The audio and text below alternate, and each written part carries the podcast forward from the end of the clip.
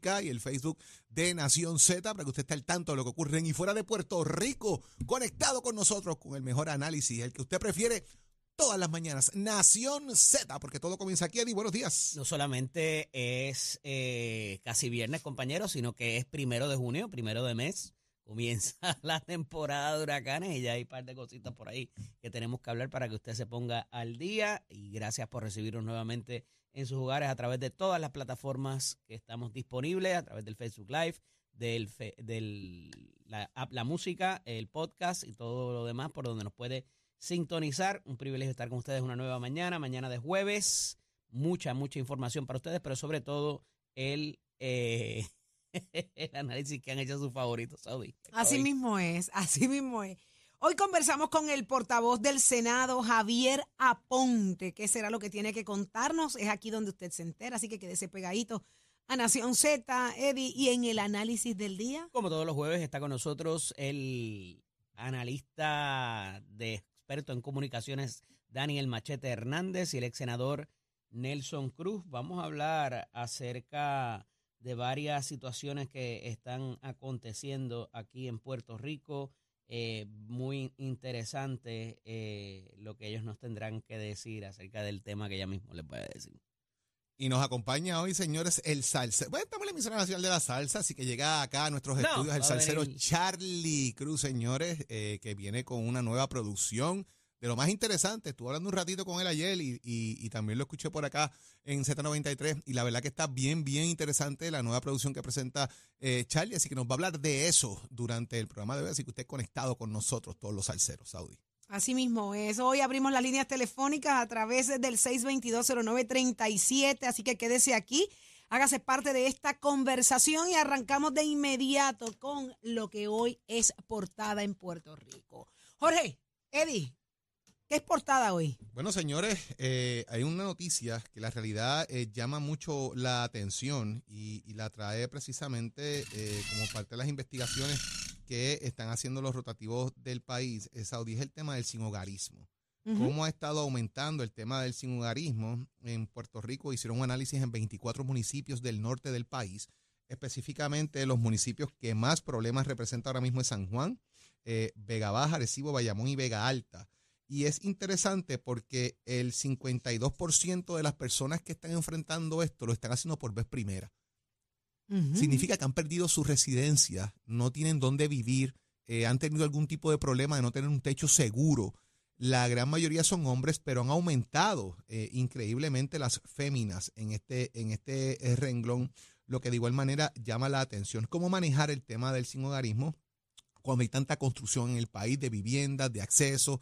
¿Tú Eh, crees pues, que haya mucha, mucha construcción hay, de hay vivienda? movimiento, Saudi. Hay, hay, hay menos casas, pero hay, hay movimiento de construcción. Se están dando. El Departamento de la Vivienda está tratando de solucionar este problema. Hay muchísimas parcelas en Puerto Rico en estado de abandono que deberían haberlas ya listado y vuelvo con la machaca y ponerlas en disposición del país porque si nadie las pero reclama, hay una necesidad bien grande de mano de obra. También eh, Eh, es eh, cierto, eh, pero es- la mano de obra es impresionante, no hay. hay un montón de, hay un montón de parcelas trabajar. abandonadas en Puerto Rico. Sí, la- Muchas. pero entonces, ¿de qué te sirve? Hay chavo, hay parcela, hay materiales y no hay quien lo haga.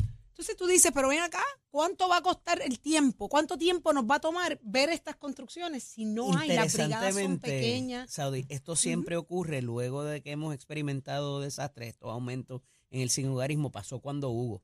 Por alguna razón, quizás en, en la espera de las ayudas y de la precariedad en que vive mucha gente, a- el- le recurren a irse a, a vivir a la calle. O, o no recurren, vamos, es, lo, Es la es lo- opción que es la tienen. Lo opción único que, que tienen. tienen. Entonces, eh, eh, cada vez que hemos vivido uno de estos desastres, parecería que la espera es tan larga en lo que eh, eh, llega por fin la ayuda que eh, termina en este tipo de situación y se ha atendido. Hay unas medidas que han eh, trabajado tanto Cámara como Senado, particularmente este tema. eh, el senador independiente Chaco Vargas Vidot, que ha hecho, ha hecho un trabajo extraordinario a través de iniciativa comunitaria, hay que reconocérselo, eh, ha estado trabajando con esta, con esta agenda, pero al, al incrementarse la cantidad eh, de personas en esta situación, pues complica mucho eh, eh, el asunto. Hay otro aspecto que desde el año 2001, 2002, si mi memoria no me falla, Hay una carta de derechos de las personas sin hogar también, donde la policía no puede intervenir con ellos directamente, tienen que tener unas salvaguardas, eh, eh, no se les puede obligar a moverse inclusive de los espacios donde, donde que ocupen, que así ocupen, a menos que evidentemente estén infringiendo alguna eh, ley o reglamento. Entonces hay un aspecto de voluntariedad también para ofrecer las ayudas, que tú no lo puedes obligar a llevarlos a un sitio, a un algún tipo de, eh, de shelter, ¿verdad? De, de, de, hogar. Eh, Sí, esto, esto que le den tratamiento, inclusive para bañarlo. Fue un revolú, te acordarás de aquellas luchas portátiles que les llevaban y los recortaban y hacían de todo eso. En, en algunos momentos. Y fue precisamente a raíz de eh, los últimos huracanes que, hubiese, que, que hubimos experimentado y que provocó el que se tuviera que salir a atender a esa población que ciertamente eh, crece y esto no tiene que ver con narcotráfico, esto no tiene que ver con eh, violencia, esto tiene que ver que simplemente muchas personas eh, viven en una, en una inequidad y en unas condiciones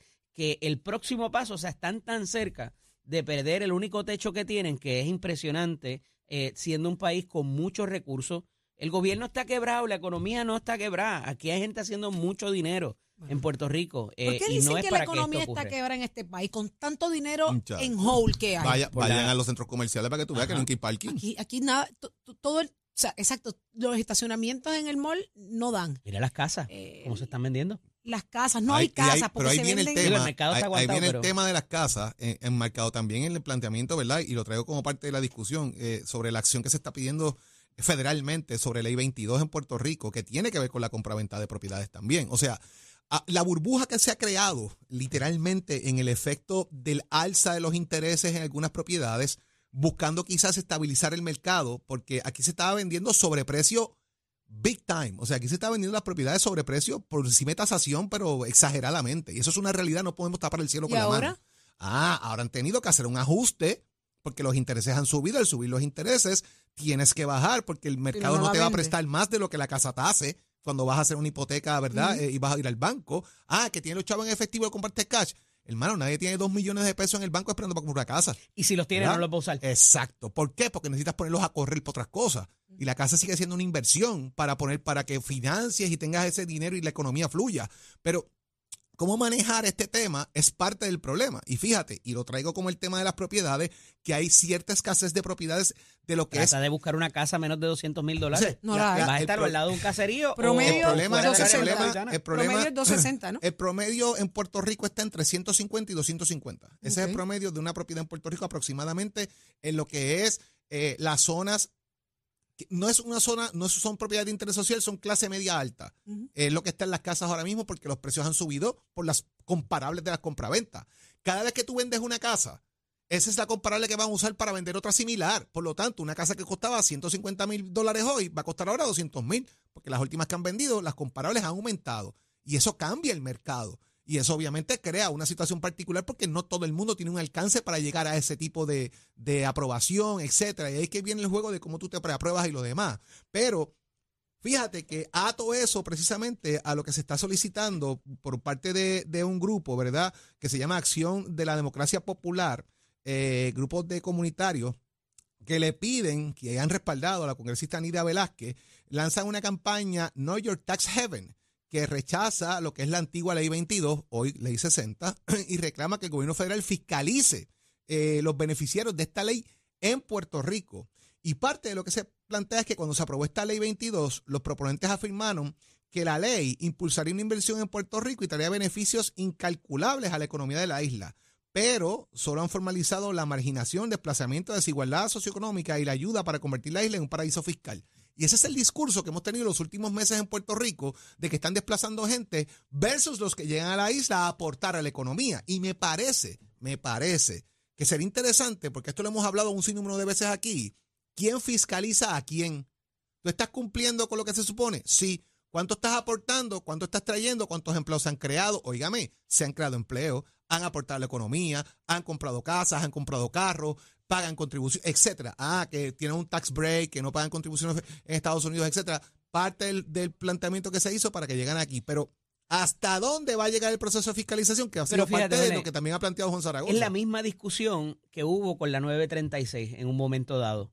Y oddly enough, fue una, una administración nuevo progresista quien trajo el asunto de la ley 60 que era una conveniencia para propósito, porque al final del día, por más que usted se queje y hablen de desplazamiento, era dinero que no teníamos antes, dinero que está fluyendo en la, en la economía, dinero que está eh, eh, propendiendo a la venta de propiedades y a un montón de otras cosas más. Ese dinero no estaba aquí a que esas personas tengan un beneficio mayor a nivel contributivo, pues mire, lo iban a hacer aquí o en Luxemburgo o en las Islas Caimán o en otros 20 sitios que también funcionan de la misma manera. Entonces, eh, eh, cuidado con ese, con hacer esos argumentos, porque sí, es realidad, la realidad es que ese modelo en la estadidad no cabe. Eh, pero ese planteamiento no, nos trajo a perder el único pulmón que teníamos de desarrollo económico en un momento dado que nos funcionó muy bien bajo las bases del Estado Libre Asociado y por política se adelantó su retiro porque la realidad es que eso no iba a ser para siempre. Por lo mismo, porque empieza el pulseo desde la capital federal y de grupos de intereses de otros de otras jurisdicciones donde eso no existe y nos lo tratan de quitar la realidad es que una vez esas corporaciones se fueron de Puerto Rico, no regresaron a Estados Unidos, se fueron a Filipinas, se fueron a Irlanda, se fueron a Brasil y desde allá están operando mucho más lejos. El costo de acarreo para llevar los, bienes que producen es mucho más lejos. En un momento dado se contempló volverlas a traer a través de uno de los programas de Trump. Entonces, eh, me, parece que el debate es completamente idéntico al que se hacía en ese momento, con el cambio quizás de la línea eh, de, ideología, ¿verdad? De que, pues, eh, con, con, si queremos ser Estado, no podemos tener eso, eh, que me parece un poco ambiguo en términos de, de las administraciones nuevo progresistas que lo han defendido, y, digo, y, la, y la administración que hubo el 2013 al 2016 también pasó lo mismo. pero me parece interesante y al final del día, si lo desapasionadamente lo, lo analizamos, ha traído muchos más beneficios y por eso está el recaudo explotado. Ah, que eso ha disparado el precio de las propiedades, que fue por donde empezamos, y que no se consigue una propiedad. Hay otro asunto, Ole, bien importante, el asunto de las unidades de vivienda pública que hay desocupadas y que las están utilizando para no muy buenos propósitos también. ¿Por qué no se utiliza eso? Y se, la lista de espera es larguísima para Plan 8, para bajo costo, para los mismos residenciales públicos. Y entonces hay gente esperando o gente apiñada en una vivienda pequeña eh, eh, que, que, no se trabaja con ese asunto. Y eso siempre me ha creado suspicacia porque no es de ahora. Lleva años eh, ocurriendo en términos de que hay gente en la lista de espera para una unidad de vivienda. Hay un montón de unidades que no se están utilizando o que las están utilizando, como dije ahorita, para propósitos no muy legales. y entonces, oye, eso es dinero federal que se está pagando. Igual que en las escuelas, por fórmula, por cada persona que viva ahí. Eh, y entonces al tenerlas desocupadas, no, no sé, no, no entiendo qué pudiera haber detrás de esto. Quizás hay un factor que yo no conozco y, y, y, pudiera. Y, hay cosas que están pendientes ahí en ese tema de los residenciales. O sea, también se supone que haya un porcentaje de propiedades separadas para casos de emergencia, para incendios, eh, para ubicar personas, ¿verdad?, que tienen ciertos problemas. O sea, hay una serie de cosas que están ahí sobre el tema. Y no se está construyendo tampoco, eh, es, la otro asunto, por lo que decía Saudi, que no hay materiales no hay... Pero hay materiales hay, lo que no hay mano de obra. Pero hay, hay, hay construcción. Hay construcción de casas. En Caguas están construyendo ahora mismo. Sí, señor. Te puedo llevar para que las veas. pero, pero no es, no es Caguas nada más. Pero, pero, estoy diciendo. en el norte hay un problema. Hay construcción, hay construcción en Caguas, hay construcción en el área sur del país, también propiedades que yo he visto que están en construcción ahora mismo porque conocemos los proyectos que se están haciendo. Y no son casas de millones de pesos. Son casas que están en lo que estábamos hablando, en los 150 o 150 para que la gente pueda manejar ese tipo de precio. Él nos está invitando a Caguas porque nos quiere llevar el diamante. Eso no es. para que veamos no, ninguna yo no voy. Ya yo te, ya yo te Él quiere llevarnos al diamante. Ya yo no voy. Ya yo te, no. yo te he dicho que pases por allí para pulirte bien el diamante para que vea cómo ¿Qué? se coge por ahí. ¿El papá. qué? para que vea cómo es que coge la divergente. para que vea la divergente cómo es. Y no es Mira, charlatán, no es el triángulo, ¿viste? para que veas el divergente cómo es que hace. Yo le quité el área más, más insegura que Llévate a Nicole, llévate a Nicole. Nicole quiere ir. Mira, eh, hablando de esto mismo, estuve, estoy haciendo un reportaje esta semana en Lo Sé Todo que trata de los cascos urbanos, eh, de, ¿verdad? De, los, de, los, de los destruidos que están en la mayoría de los municipios.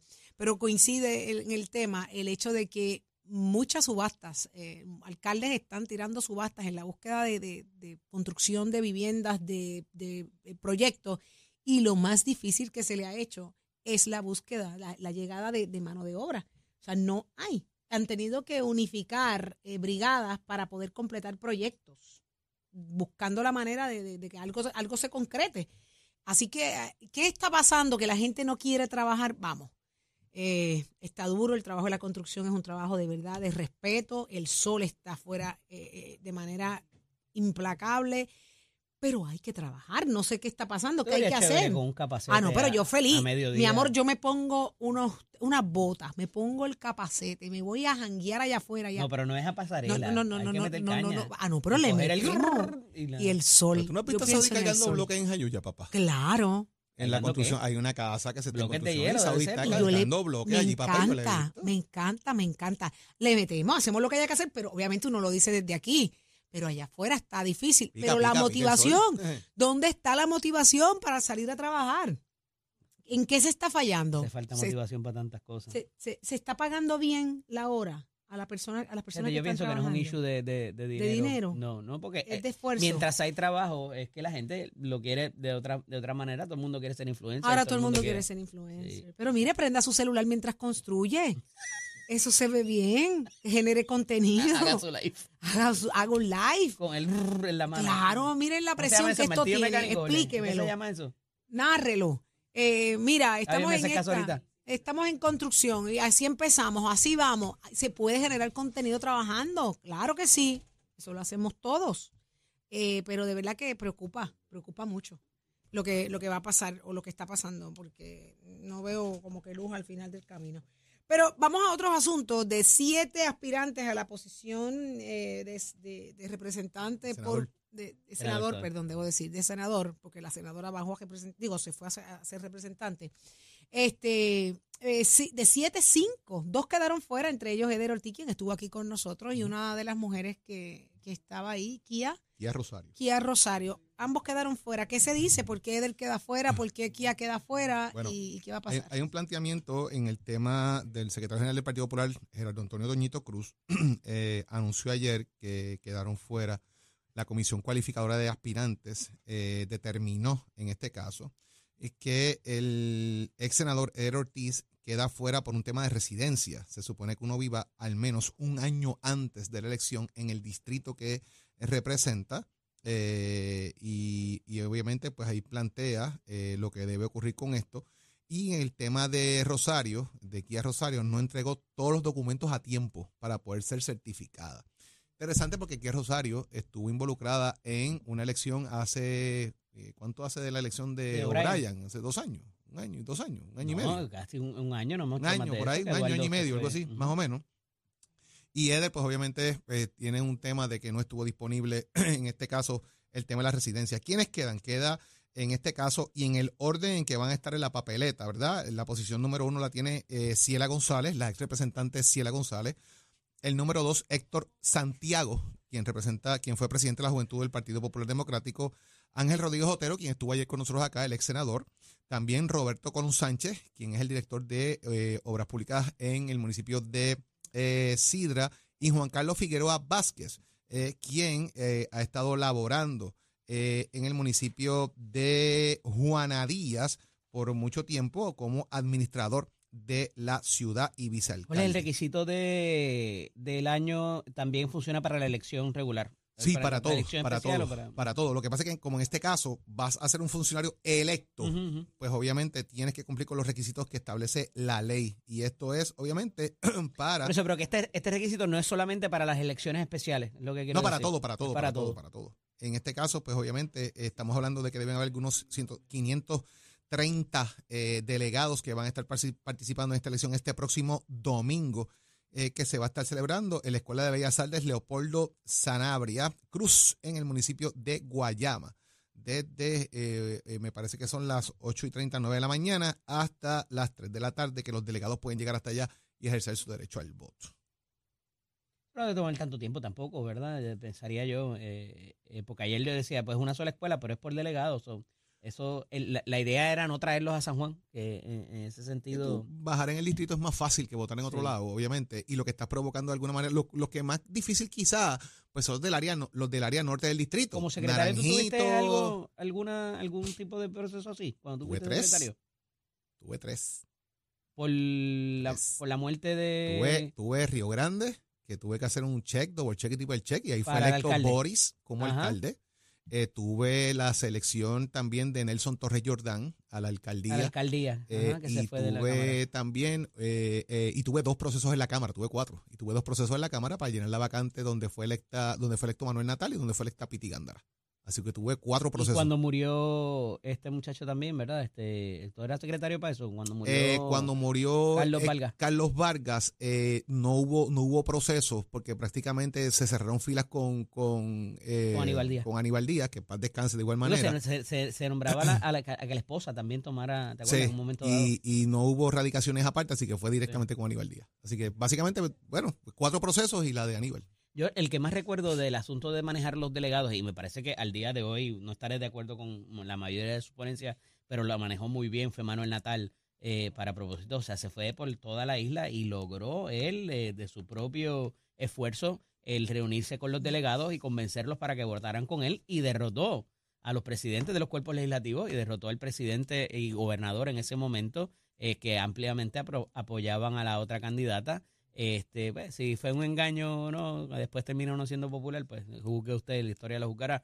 Eh, pero eh, hizo el trabajo que, que había que hacer en ese momento y me parece que es una de las guías eh, de cómo se debe comportar un candidato en estos procesos, de no por mentirle a los delegados, vamos, lo que quiero decir es el, el outreach, ¿verdad? El, el salir y, y tocar y, y hablar y, y- tener las conversaciones particulares con esos delegados para lograr la nominación cuando es un, un at large, ¿verdad? Cuando es un, un- un escaño ah, por acumulación, eh, lo complica más porque eh, eh, es a través de toda la isla y, y, pues eso, eso es lo que tienen que estar haciendo ayer, eh, lo que le decía ayer a- al, al ex senador Ángel Rodríguez, lo que tienen que hacer es ir, ir, eh, teniendo esa conversación con los delegados que les toque, ¿verdad? Eh, más allá de lo que los Been there, alcaldes puedan. that. Ajá.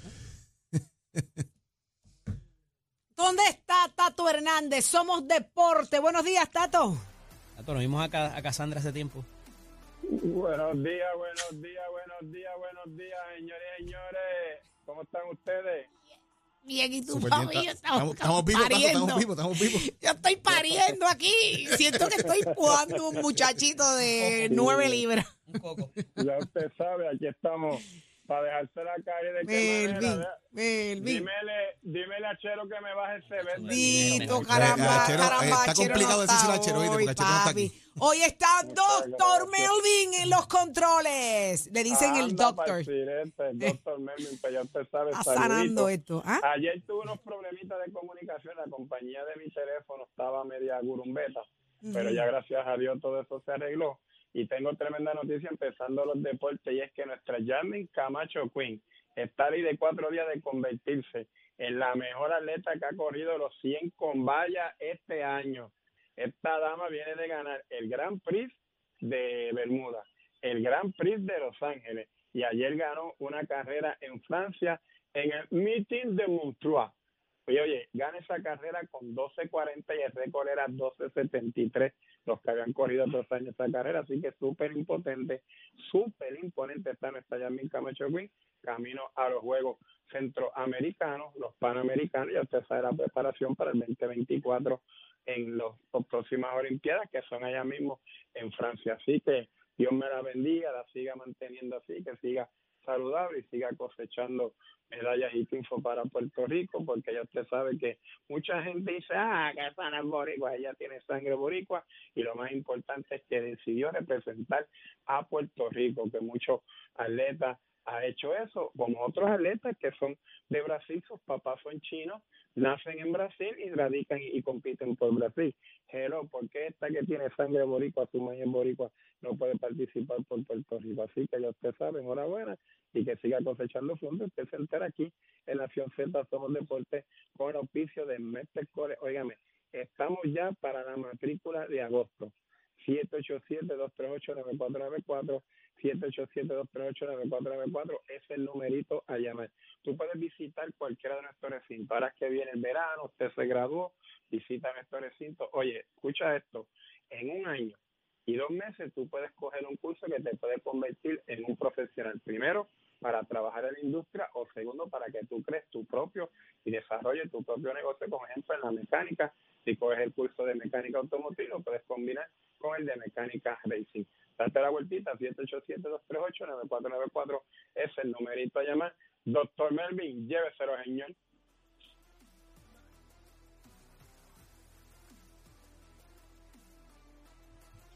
Fin de semana de celebraciones. Eh, este fin de semana, domingo específicamente, se celebra la parada de orgullo gay. Así que tenemos en línea telefónica a Jan Serrano, trabajador social, miembro del Comité de Asuntos LGBTQ. Así que muy buenos días, Jan. Saludos, Saudi, ¿cómo se encuentran? Feliz de que estés con nosotros. Háblanos, ¿qué es lo que se estará celebrando? ¿Por qué celebrar? Saludos, ¿me escuchan? Sí, claro que sí, te escuchamos. ¿Tú nos escuchas a nosotros? Ahora sí, escucha, Jan. Sí, sí, ahora sí, disculpa. Escucho bien. Saludos a todos y a todas. Gracias, gracias por estar con nosotros, Jan. Y la pregunta es la siguiente: este próximo domingo se estará celebrando la parada de orgullo. ¿Por qué una parada? ¿Por qué se sigue, por qué sigue siendo pertinente y necesaria celebrar y destacarlo? Pues miren, les cuento. En el 1969 allá en Nueva York se comienza una reyerta en contra de la brutalidad policial y ya después eso da paso a que el próximo año se celebre la primera parada de orgullo gay en ese momento, ahora parada de orgullo LGBT, ¿verdad? Vamos ampliando eh, la, expansión, ¿verdad? De, la, de las distintas experiencias de las identidades sexuales y de género. Y es importante porque en ese momento eh, se trataba de mantener en lo oculto a todas estas personas diversas ¿verdad? Para mm, tratar de, privarlas de derechos humanos fundamentales, que es un poco lo que pasa todavía hoy. Aunque se ha ganado mucho terreno, todavía aún falta eh, muchos otros derechos por alcanzar, ¿verdad? Y por muchos reconocimientos de, de derecho a la educación, al empleo, eh, a la vivienda incluso. Así que todavía es pertinente que se haga una marcha donde haya visibilidad. Este año el lema es visibilidad, orgullo y resistencia. Y esto es importante porque si no se hubiera dado esa primera reyerta en el 69, no se hubieran hecho otras marchas más adelante en otros países, no se hubiera ganado visibilidad, visibilidad. Y, ¿verdad? A través de los años no hubiera sido posible quitar como categoría diagnóstica, eh, como una enfermedad, eh, el, la homosexualidad, ¿verdad? Eh, no hubiera sido posible derrotar a nivel legal la, la sodomía, ¿verdad? Que criminalizaba a la homosexualidad, no se hubiera podido ganar el matrimonio igualitario. Así que esta marcha ha supuesto una serie de ganancias en el espacio social eh, y reconocimiento de los derechos de las otras personas. Ok, qué, bueno que lo estamos eh, repasando, que esto tiene un gran objetivo, un gran propósito, ¿no? Y, y que la gente no, lo esté escuchando a través de Nación Z. Eh, se celebra en Estados Unidos, se celebra en Puerto Rico. Los eventos que se esperan ocurran este fin de semana, ¿dónde se van a estar concentrando? Pues miren, vamos a estar reuniéndonos en el Parque del Indio a las 10 de la mañana y de ahí vamos a salir al Parque del Tercer Milenio en el Escambrón. Así que invitamos a todas las personas, el colegio va a estar eh, marchando, invitamos a nuestra membresía a que se registren y marchen con nosotros y nosotras.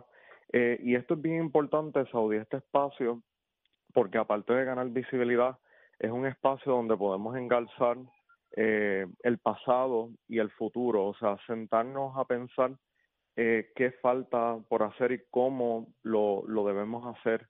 y también es un espacio donde podemos invitar a aquellas personas que se sienten quizás excluidas o que no se sienten representadas en otros espacios, a que se sientan en comunidad en este lugar, a que se sientan ellos, ellas y ellas, ¿verdad? Así que eh, esta parada representa mucho más que, marchar y, y ¿verdad? Y, y, la festividad y la y, y el goce, ¿verdad? El disfrute. Representa una reivindicación de los derechos humanos.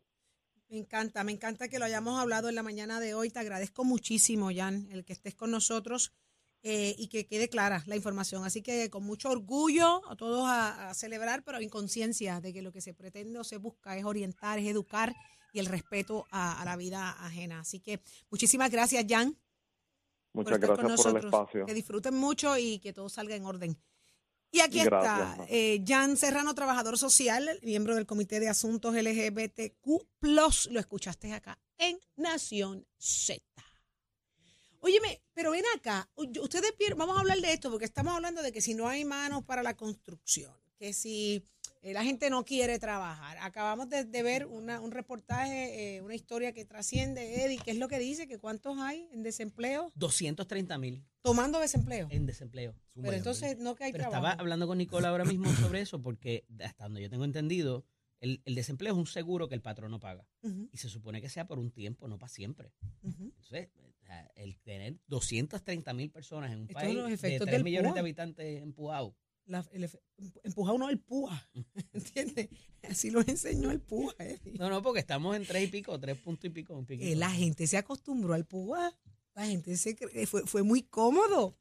Me- Por lo que Pero ¿qué entiendo, tú, porque qué tú haces para que te lo extiendan o qué tú no estás haciendo? ¿Qué estás cuando haciendo? hay trabajo, porque Claro, escuchamos y sabemos que supuestamente hay trabajo, entonces ¿dónde están?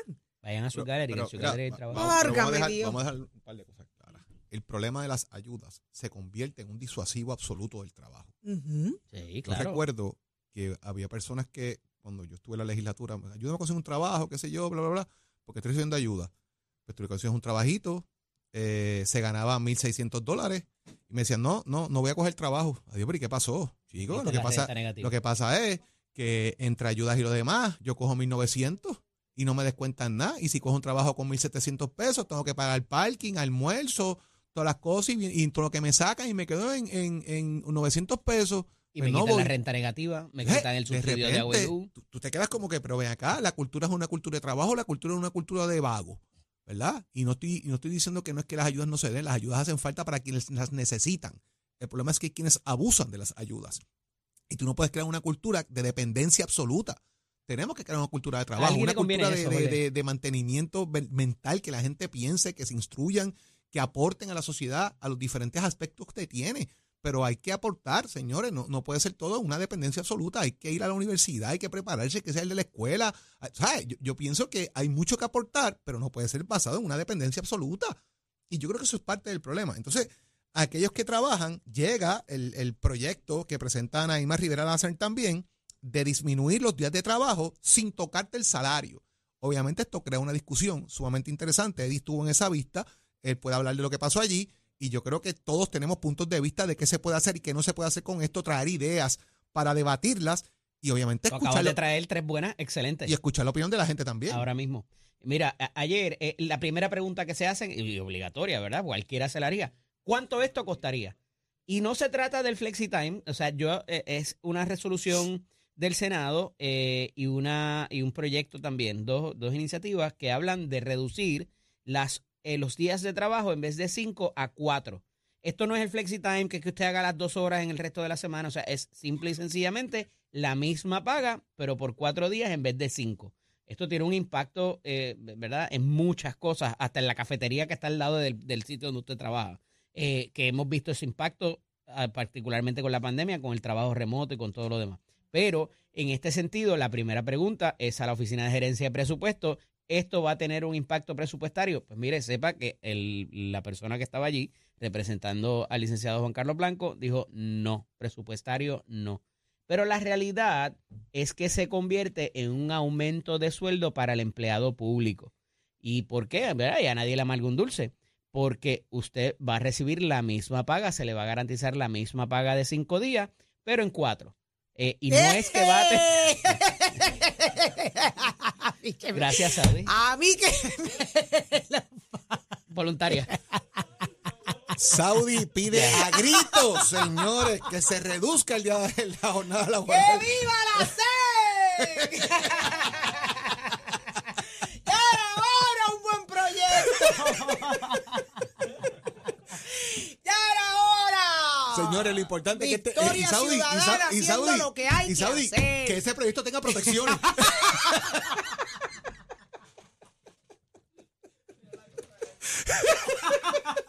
¡Eddie! No deje que lo pongan en cuatro. ¡Es lo tuyo! No lo dejen, no se deje, no se deje, que no le reduzcan los cinco días, Y lo que no lo pongan en cuatro. Este es el momento en que yo necesito a Chelo para que ponga No. los anuncios. Mira, búsquele chocolate a esta, por favor. Ay, yo estoy llorando. es que le salió del alma, Dios mío, señor. Esto, esto se Eddie complica. no recuperado. Eddie no recuperado. Eddie, pero puedes proseguir con el tema. ¿Qué carajo? Yo no sé dónde me quedé. El cuatro. El cuatro.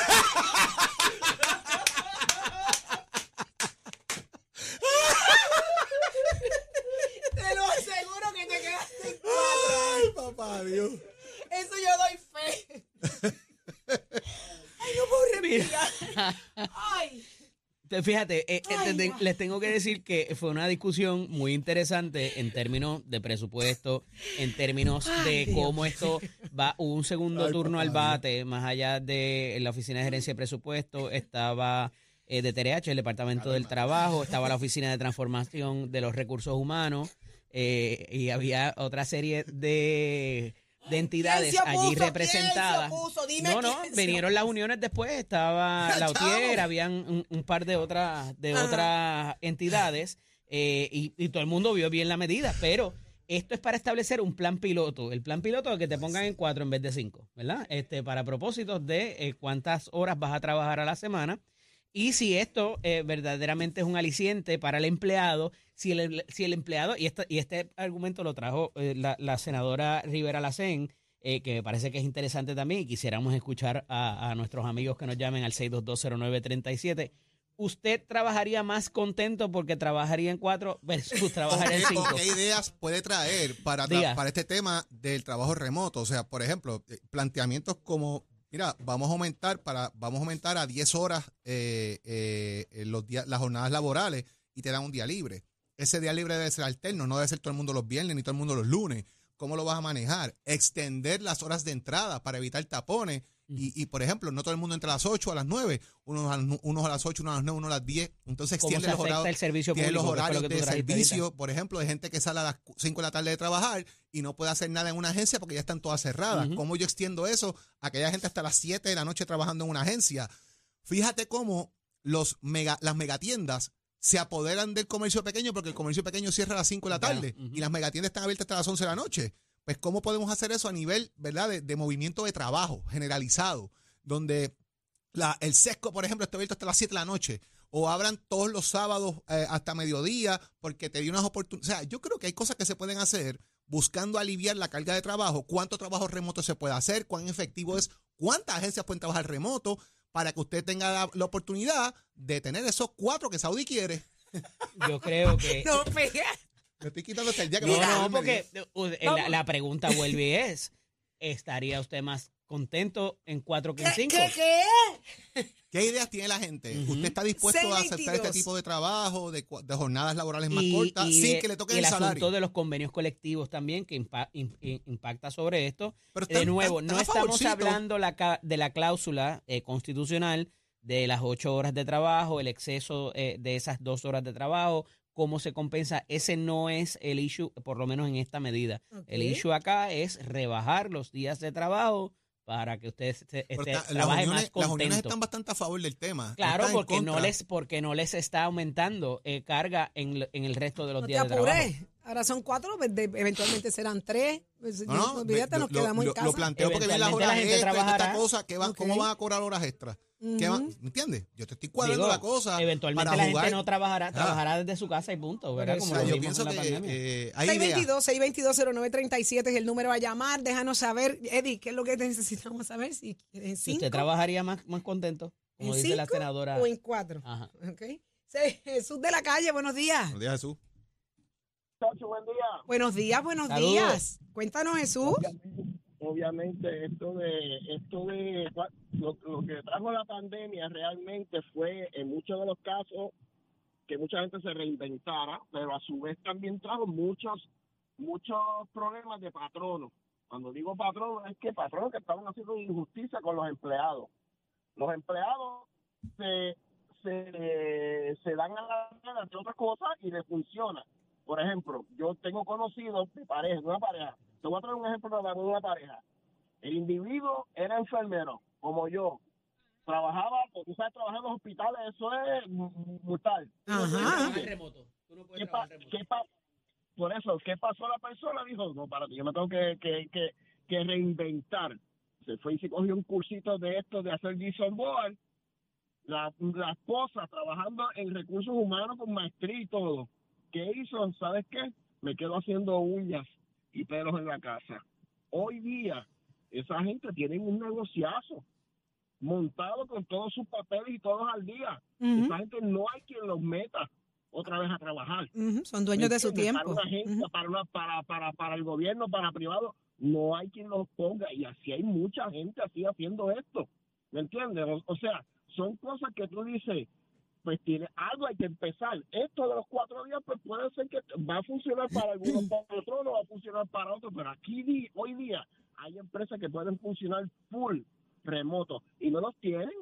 No los tienen porque pues no se mueven a, a la tecnología, no se mueven a lo que a lo que está dejando. En Estados Unidos lo que nosotros hacemos en la industria privada se hace full desde la casa, Sí. ¿me entiendes? Tú O sea, sabes- entonces. Aquí no hay ideas para eso, tienen que ir trabajándola, tienen que ir trabajándola porque la gente se va a ir de los empleos y está pasando ya, Sí. ya nadie quiere trabajar, todo el mundo. Yo estuve hoy, eh, los otros días en una, una actividad de graduando de cuarto año, Ujú. ¿para dónde va? No, yo voy a hacer un curso técnico porque voy a montar este negocio. No, yo voy a hacer, yo aquello. La inmensa mayoría no va para Te ¿Cómo va a perdí, te perdimos un poco ahí la señal, pero qué, qué interesante, eso, todos los graduados, graduandos que salen ahora, eh, ¿hacia dónde van? Es la ¿Me pregunta. O sea, y, y la inmensa, y la inmensa mayoría te dicen, oye, voy a hacer esto, voy a hacer aquello. No, mi papá tiene tu negocio de esto, yo puedo quedar con él. Y tú Wow. dices, ajá, ¿y la universidad qué va a hacer?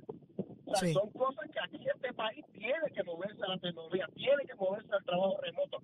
Y, y otras cosas que responden, los cuidados de los niños, ¿quién paga un cuidado de niños? ¿Cuánto vale? El O sea, son costo. cosas. La carretera, el carro, los peajes. Es mucho, señores, si no nos movemos. Buen día. Buen día, Jesús, gracias por tu Mira llamada. que es algo bien interesante, Saudi, porque aquí de, mu- de hace mucho tiempo la economía subterránea es parte de cosas que la gente hace por la izquierda. Sí. Y entonces eh, yo me- parece que ese asunto de la- lo que hace la gente por la izquierda, que vende ollas, que vende Ujú. Avon, cuando existía Avon, yo no sé si eso existe todavía, pero eh, todos esos negocios, Ujú. se, en la pandemia la gente se vio la necesidad de entonces traerlo a su realidad inmediata y, y como, y como manera de ganarse la vida eh, primario y dijeron, pues mira, si con esto yo puedo vivir cómodo y no tengo que levantarme temprano, no tengo que preparar ropa, planchar, llevar la ropa al laundry, todo este tipo de, de cosas, que es en la economía que te digo que se impacta también quizás con este tipo eh, de medidas. Y muchos, muchos de ellos cumplen con su, con su responsabilidad contributiva, otros Sí. no, son evasores. Eh, ¿Hacia dónde va esto entonces? Mira, para el año 2000 yo trabajaba en una mueblería mientras estudiaba Derecho eh, y en la solicitud para que te daban los muebles hasta 8 o 10 años sin intereses, Ajá. este, y en la solicitud tuvieron que habilitarla. Y era, esto fue, causó mucho problema porque era un banco en Estados Unidos y ellos no entendían cómo es que en el additional income, o sea, in- ingreso adicional, la partida era más grande que lo que la gente podía representar en su talonario. Y eso, es- eso a ellos les volaba la cabeza y hubo que hacerlo. Y en la realidad es que en ese additional income, o sea, la gente vendía agua, este, trabajaba los fines de semana de disc jockey, o sea, un montón de otras cosas que complementaban su ingreso y genera generaban más. Vende- Ese- y eso tuvo que considerarse para el, el préstamo de los, de los muebles, el préstamo que se tomaba para, para Wow. eso. Interesante. Pregúntale a Paquito, que va detrás de todo. No, y entonces la gente le ponía nombre a los co- como te, te- Ajá. te pedían que, que lo evidenciara. Una vez una señora me dijo que su negocio de uñas, pero eso me acordé, se Ajá. llamaba en 20 uñas en el salón. Ah, sí, sí. Qué apropiado para el tema. Qué linda, fíjate. Ella, Me le ella va brutal. ella trabajaba cuatro días también. Me le- Sí, sí, sí, definitivo. Me le va muy bien a ella, ¿verdad? Qué bella. Trabajaba Llámala ahí, llámala en ahí. 20 uñas en el salón. Trabajaba cuatro, Llámala ahí. tra- cuatro días y fines de semana. Me le va muy bien. Y Sí, ella sí, no sí, tiene sí, franquicia. No está Ya vendiendo debe tener, franquicia. ya debe tener. Te la, Vamos a ver qué dice Juan. como quiera. Juan, buenos días. Saludos, mi gente. ¿Cómo tú estás? Mira, están buscando vender franquicia. Juan, ¿qué tú crees? Ay, Ah, señor. Estoy bien, estoy bien como estoy ya. No, tranquilo, tranquilo, quieto, Juan, tú tranquilo. y, y, y, y no tengo necesidad de trabajar el 4, el 5 trabajo bien. Eso. Ay, Dios mío, como lo has aclarado, qué bien. Cuéntanos, Juan, ¿qué te parece el proyecto de, de la CEN? Pues mira, este, vamos a ver qué, vamos a ver qué sucede, pero yo plantearía algo más sencillo. Hay muchas dependencias donde la gente madruga, ¿verdad? Para hacer un turno de esto, entre comillas, ser de los primeros. A veces tú llegas a las 6 de la mañana a este sitio y ya hay como 10 personas, incluyendo empleados. ¿Por qué no mejor abrimos esas dependencias desde las 6 de la mañana, pues yo te garantizo que van a haber muchos empleados que les va a gustar ese horario. Empezar a las 6 de la mañana, ya a las 3 de la tarde ya tú vas de camino para tu casa y no hay necesidad de, de- de que yo te voy a explotar cuatro días trabajando 10 horas y, y coge el día que tú quieras. O sea, yo entiendo que en ese tipo de flexibilidad lo va a haber. Unos entran a las 6, otros entran a las 7. Lo que y yo estaba, Juan, 8. yo estaba planteando eso hace un rato. Incluso, eh, y los que no quieren entrar muy temprano, que entren más tarde y extienden los horarios también hasta las 7 de la noche. Exacto, exacto. Entonces tú vas a tener un mejor rendimiento en el servicio que tú le vas a brindar al pueblo, sin necesidad de que yo tenga que estar allí a las 5 de la mañana para que tú llegues a las 8, me atiendas a las 11 y a las 3 de la tarde ya está todo el mundo allí recogiendo, no, no vamos a atender más nadie porque tengo que esperar hasta las 5 para ponchar, porque esa es la realidad. Ujú. Sí, sí, ¿sabes? entonces el Aquí- sistema se cae, eh, el de Eh, Haití no está Sí, la- la- disponible. Las excusas, las excusas estúpidas de esa boba. Mira, lo otro que te quería decir, trabajo hay, y te voy a dar un ejemplo. Tengo un amigo que tiene un taller de jaratería, pero te estoy hablando de un taller blindado con todas las de la ley. Tiene trabajo que tú no tienes idea. Cuando yo voy a hacer, eh, fui a visitarlo hace más o menos como un mes, me encuentro a esta muchacha lavando carros. Yo decía, vaya, qué bien, eh, tiene empleados nuevos. Me dice, muchacho, esa es mi hija. Digo, ¿en serio, hermano? ¿Qué pasó? Me dice, papá, tengo tanto trabajo. He entrevistado a, a tres chamacos, tres chamaquitos jóvenes acabados de graduar, ¿ok? Uno de ellos, contando, me dice, uno de ellos, pues mira, me siento, mira, yo necesito un empleado aquí full time. Como ve, pues tengo, tengo trabajo, pero necesito uno. No, este, si yo me quedo, pero me tienes que dar por lo menos de 30 a 35 pesos la hora. ¿Cómo? coger mi hora de almuerzo y ya a las 4 me tengo que ir. Pues chévere, eso es, ya tú sabes, no me llames que yo te llamo. Vino el otro, dame 25 pesos, pero yo voy a trabajar mediodía. Ujú. No, porque es que tú sabes que con las cosas con calma. Entonces viene el otro, no, está bien, yo no tengo problema, pero yo me, yo me tengo que ir a la hora que yo entienda que yo me tenga que ir. Las le condiciones. son, estos son los que yo llamo la- los chamacos que le dan pon y quieren guiar. Pero es que así están pensando la mayoría, ¿sabes, Juan? Así es que están, así, es que pero, se está, se está pretendiendo mismo, trabajar. Y, y perdona que te interrumpa, vuelvo a lo mismo. Trabajo hay. Lo que pasa es que quieren ganarse los chavos fácil. Fácil. O sea, yo- Y a su Mira, ritmo. hermano, usted sabe lo que yo me he tenido que fastidiar para ganarme 20 pesos la hora. Yo me he tenido que quemar las pestañas. Entonces viene este Juan de los Palotes, no, dame 30 pesos la hora. Si no es así, no, no, no, no hago nada. Y sobre todo con el, el control de los tiempos, de los horarios. Eh, hay gente que si no, si no tienes viernes, sábado y domingo libre, pues eh, caramba, no puedo. Fíjate. El problema que tiene el gobierno, mira, mira el problema que tiene el gobierno. El gobierno te crea unas plazas, pero para esas plazas te exige un bachillerato. No, este, tú, yo necesito que tengas un bachillerato en X, Y, Z. Y vas a empezar ganando hasta 3.500 pesos. Pero ¿cuántos soplapotes no hay ahora mismo en este gobierno que se están ganando 6, 7 mil pesos con un cuarto año que lo que han hecho es ir, a- ir por ahí con aquel candidato a llevar plegadizo, a coger una bandera y chihichi, y aquí estamos el ayudante del ayudante ganándose 7 mil pesos, el, el, el, el, otro que le sigue se gana 6 mil pesos, y, y yo que me fastidiando, acabándome de graduar de la universidad, Ujú. tú me vas a decir que tú me vas a dar 2.500 pesos. Contra hermano, Así es. Así Esa es. la realidad. No Esa es la realidad, esto, estoy de acuerdo contigo, Juan. Así que gracias por llamarnos y quedarte en sintonía con nosotros acá en Nación Z. Esta es la realidad, gente. Es lo que es. Eh, ¿Hasta cuánto o dónde un patrono puede aceptarlo? ¿Qué va a terminar? ¿Aceptando lo que, lo que, lo que el, el empleado diga? Entonces, Entonces, vale la pena Vamos- tener un vamos negocio, a vale la pena una franquicia, te lo estoy diciendo. Mira, la Eh, gente, eh, la gente está eh, pidiendo franquicias de las uñas de la señora El tema, de- el tema de cómo manejar el empleo versus el que estudia, versus el que le diga las oportunidades, versus el que innova, o sea, es, es- es complicado porque volvemos, no, no todo el mundo, o sea, es es un tema, es un tema, es un tema complicado. Lo Así es, mismo es. Lo es.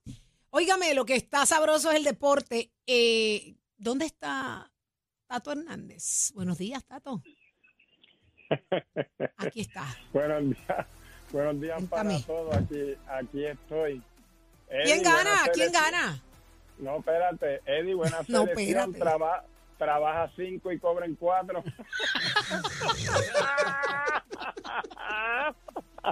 Ay, bien. No. Mira, casi que nos va a regañar. Ay, mi madre, señor. De mal en peor. Exacto. Esto, esto no mejora, esto no mejora. Bueno, mira, quiero, quiero hablar Y no con hay expectativas de que pase tampoco. ¿Quieres una franquicia allá en Vega Baja? hablar- A lo mejor.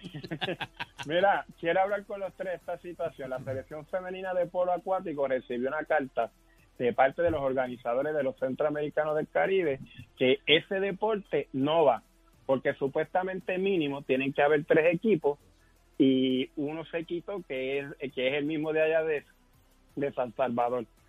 Ahora mismo están pendientes Puerto Rico, México, Cuba y Costa Rica. ¿Por qué no jugar con esos cuatro equipos? Eliminación sencilla y le dan medalla, oro y plata.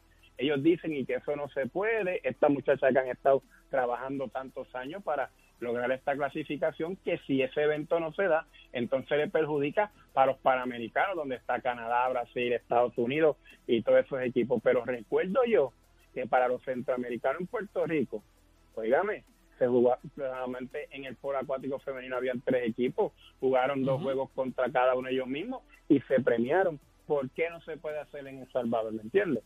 Yo no sé, yo no sé. Yo creo que tienen que ponerle interés más a esto porque esos cuatro equipos no tienen la culpa que se han preparado por más de tres años para esta competencia y que ahora vengan con esa carta de parte de los organizadores y que no vas. Así que vamos a ver qué pasa aquí. Digo, hay una determinación que estaban eh, contemplando, Tato, de que donde no ganemos medalla, no mandar equipos, donde no tengamos ni posibilidad.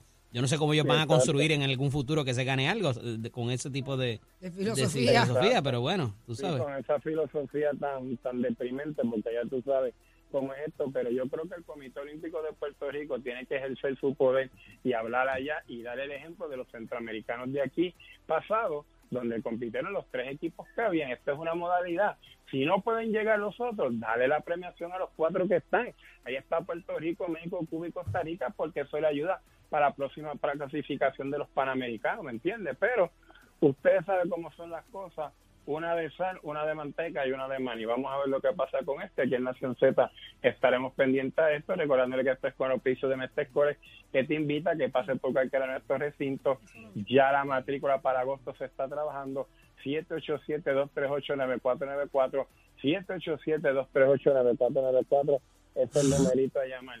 Y le suelto al caballero que ahorita llamó de que el amigo tiene un taller de hojalatería y no consigue empleados y eso, mire, le es una llamadita al departamento de colocaciones de Mestescores, que yo sé que hay estudiantes acabo de graduar que están locos por trabajar. 787-238-9494, 787-238-9494 es el numerito a llamar. Oiga, señor, lléveselo.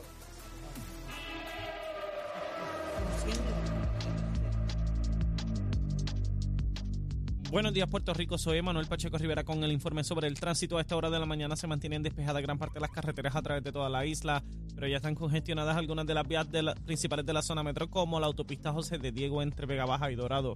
Igualmente la carretera número 2 en el cruce de la Virgencita y en Candelaria, ambas en Toa Baja, así como algunos tramos de la PR5, la 167 y la 199 en Bayamón. Además, la autopista Luisa Ferré en Caguas, específicamente en Bairoa y la 30 entre Juncos y Gurabo. Ahora pasamos al informe del tiempo. El Servicio Nacional de Meteorología pronostica para hoy aguaceros en la mañana para el este. Además, en la tarde el calor diurno y la brisa marina provocarán el desarrollo de lluvias en sectores del interior central y del oeste y del norte central. Los vientos estarán del este-sureste de 8 a 13 millas por hora y las temperaturas máximas estarán en los medios 80 grados en las zonas montañosas y los bajos 90 grados en las zonas urbanas y costeras, con el índice de calor sobrepasando los 100 grados. Hasta aquí el tiempo les informó Emanuel Pacheco Rivera. Yo les espero en mi próxima intervención aquí en Nación Z, que usted sintoniza por la emisora nacional de la salsa Z93.